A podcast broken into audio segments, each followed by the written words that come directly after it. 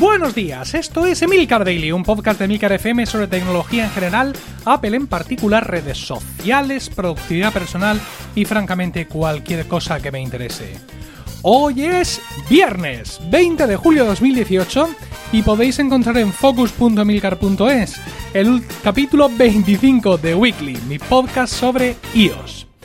Bueno, vamos a empezar este capítulo de viernes haciendo un pequeño repaso a los temas que hemos hablado esta semana y he de deciros, he de agradeceros por haber recibido mucho feedback y felicitaciones por el capítulo del martes, aquel que empezaba hablando de los, em, del Día Mundial del Emoji, pero luego terminaba con un señor mayor enfadado porque Apple no se porta bien, y también por el de ayer, hablando sobre la bajeza y ruindad moral de Mark Zuckerberg. Eh, está siendo un buen final de temporada en, en, a mi percepción, pero no ya por lo que lo contento que yo esté por los capítulos que esté publicando, sino porque la realidad es que estoy recibiendo mucho feedback directo vuestro y es muy curioso porque cuanto más feedback directo recibo, y hablo de feedback directo, hablo de emails, hablo de comentarios en redes sociales, hablo de comentarios en Evox también, eh, cuanto más de eso aparece, luego proporcionalmente aparecen también más eh, reviews, más comentarios, más reseñas en Apple Podcast. En ese sentido, quiero agradeceros a los últimos que lo habéis hecho, que sois por orden del más reciente al más antiguo, Magnolo, Gus Pibonetti, Maceda-K, George, esto no sé yo, George, Georges, sí, eh, arroba las diez y media, Lord Ico, carrero.es, House3679 y Cracklos10. Muchas gracias a vosotros y a todos los que evidentemente en algún momento habéis escrito una reseña o comentario para este podcast, no solo en Apple Podcast, sino todos los que os ponéis en contacto conmigo vía los comentarios del blog, por supuesto, vía Evox, vía Spreaker. Muchísimas gracias a todos porque eh, este feedback es el que me indica, bueno, que lo que estoy haciendo al menos os gusta a los que lo estáis oyendo y me anima a, a, seguir esforzándome para hacer cada día un programa mejor. En ese sentido quería comentar también que ha pasado algo muy bonito. Algo que es, digamos, lo que justifica la existencia misma del podcasting. Cuando ocurren estas cosas es maravilloso. Eh, recordaréis que el podcast mío del lunes era una respuesta a Decar, a un podcast que había publicado Decar en el podcast DeckNet, hablando pues sobre mm, los contenidos por suscripción versus contra el comprar, adquirir tus propios contenidos y formarte tú tus propias librerías, ¿no?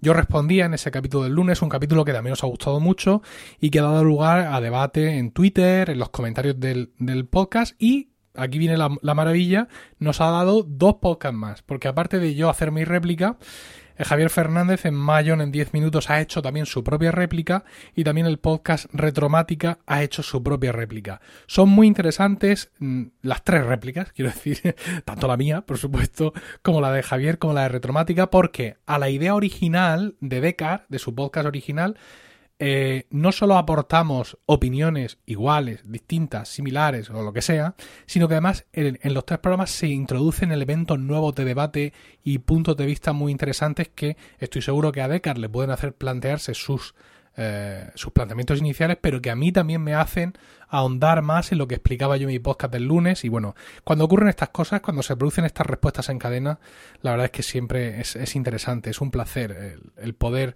respondernos unos a otros en este maravilloso formato que es el podcasting. Os dejo en las notas del programa, en emilcar.fm barra daily, os voy a dejar de nuevo el enlace al podcast de Decar el enlace a mayor en 10 minutos y el enlace a Retomática. Son enlaces generados por Castro, ya sabéis que Castro es una aplicación para escuchar podcasts en el iPhone y es una aplicación, creo que ya lo he explicado aquí, o aquí, o en Weekly, o en Promo Podcast, o se lo he contado a mi suegro. Bueno, Castro genera enlaces ecuménicos. El enlace, cualquier enlace que te genere Castro y que tú mm, abras en una página web, te va a llevar a, al podcast en sí, ¿no? Eh, y luego además te va a dar la posibilidad de mm, eh, obtener enlaces de ese podcast para verlo en cualquier aplicación. Por ejemplo, si seguís cualquiera de los enlaces que yo os he puesto, veréis el capítulo en una página, digamos, de Castro con un botoncito de abrir en Castro. Y si mm, debajo del título, por ejemplo, ahora mismo tengo aquí abierto el de, el de Javier, dice M10M, cultura, en compra o suscripción. Y debajo pone Javier Fernández, así en verde y subrayado. Ese es el nombre de su podcast. Le dais y entonces os lleva a la página del podcast en Castro. Seguimos estando en el navegador de internet, ¿vale? Y Ahora debajo te ofrece enlaces a Apple Podcast, a Pocket Cast, a Overcast y el feed de ese podcast. Es decir que Si seguís el enlace que yo os doy y luego hacéis clic en el nombre del programa, vais a poder, eh, vais a poder mm, suscribiros, bueno, suscribiros o abrir ese podcast en la aplicación que prefiráis o copiar su feed. Así que un 10 por Castro, mm, insisto, no sé si lo había dicho aquí, lo he dicho en algún sitio, no sé dónde, pero fantástico estos enlaces ecuménicos del podcasting que nos permiten tanta apertura. Vamos con los temas de hoy. Tenía que contaros que eh, ayer por la mañana, ayer jueves, usé por primera vez en serio mi llavero Tile.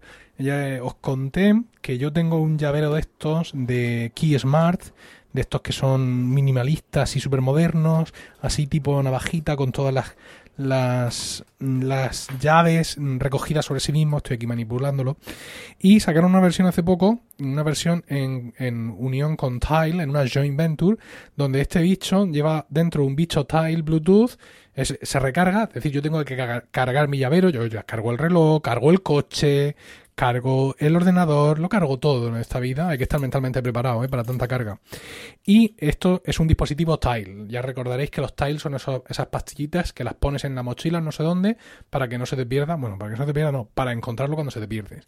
Bueno, yo en alguna ocasión había echado de menos las llaves y había usado la aplicación de Tile para mm, que pitara, para, porque sabía que estaba en algún sitio del estudio pero no sabía dónde, pero esta mañana realmente no tenía ni idea de dónde estaban las llaves y ya estaba con la mochila en la espalda listo para salir a comerme el mundo.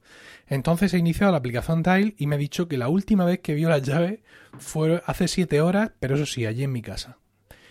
Y me sugería que empezara a andar mm, sin rumbo hasta que el iconito de arriba se pusiera en verde. Pues nada, yo ya que empiezo, me he ido primero al dormitorio pensando que estuvieran por allí, digo, a ver si se van a poder apitar las llaves y me despiertan a Rocío o por extensión a los críos.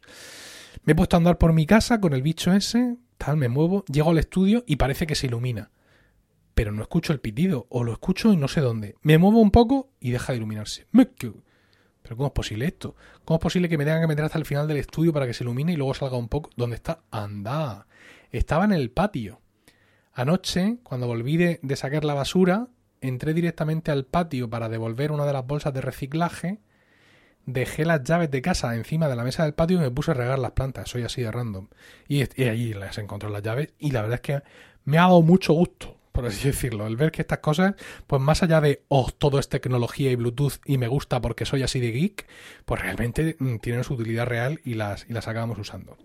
Más cosas. Apple, a ver qué pasa con Apple. Confirman que el nuevo MacBook Pro tiene un teclado a prueba de residuos. Es decir, el, teclado del nuevo MacBook Pro, esta nueva generación, tercera generación de teclado mariposa, aparece en la publicidad de Apple como más silencioso, ¿no? Sin sin embargo, Apple en su página de soporte ya indica que hay una membrana que está distribuida por toda la parte de abajo del teclado, creo que ya se ha visto en un despiece de iFixit, y mm, indica que esa membrana impide que motas de polvo, restos de piel, residuos diversos, es decir, trozos de, croissant, por ejemplo, eh, eh, pestañas, eh, cejas, cejas enteras, me refiero a una ceja entera que se te cae, todo eso entre en el mecanismo mariposa, que es el problema principal que tienen los que tienen problemas con su teclado mariposa.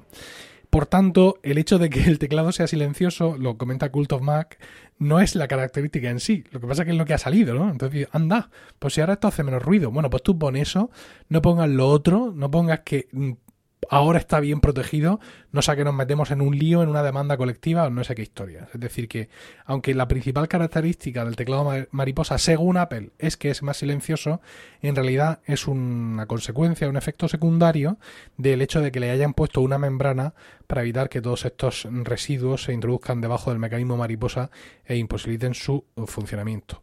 Así las cosas, y siguiendo también una reflexión de Cult of Mac, yo hoy no me compraría un nuevo MacBook si tuviera necesidad de él. Mi MacBook es el de 2000, 2000, 2016, efectivamente.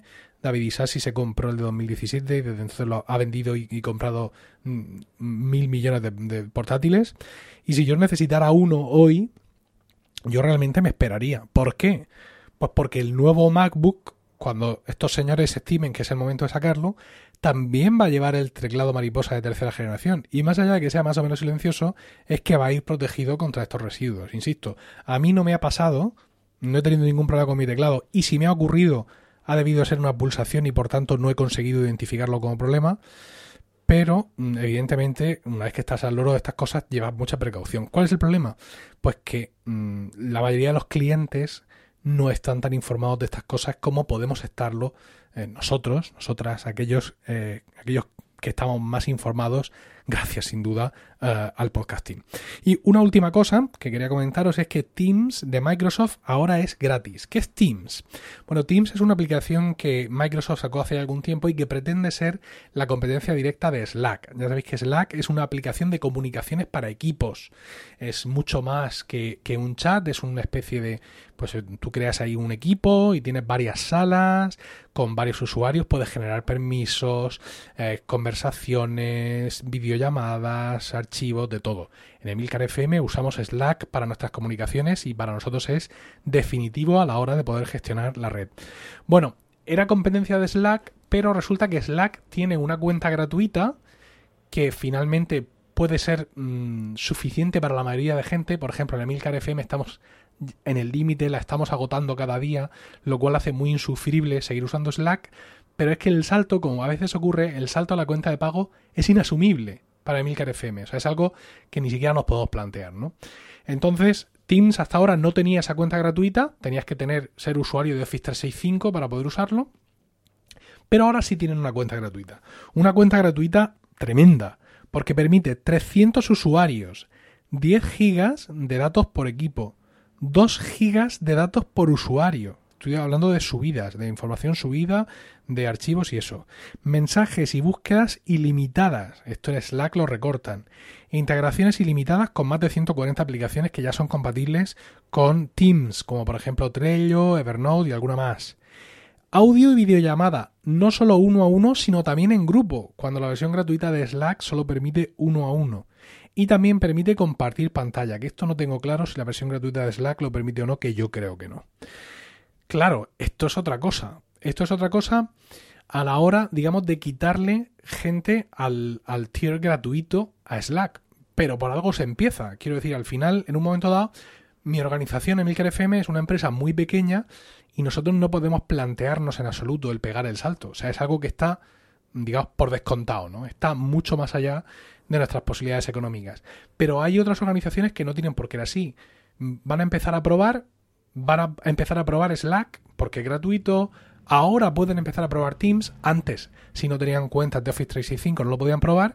Y cuando llegue el momento de saltar, de empezar, digamos, a, poder pagar, por así decirlo, eh, pues claro, ahora mm, van a haber tenido una experiencia de prueba en ambos medios y quizá esto efectivamente ya empiece a hacer más daño a Slack.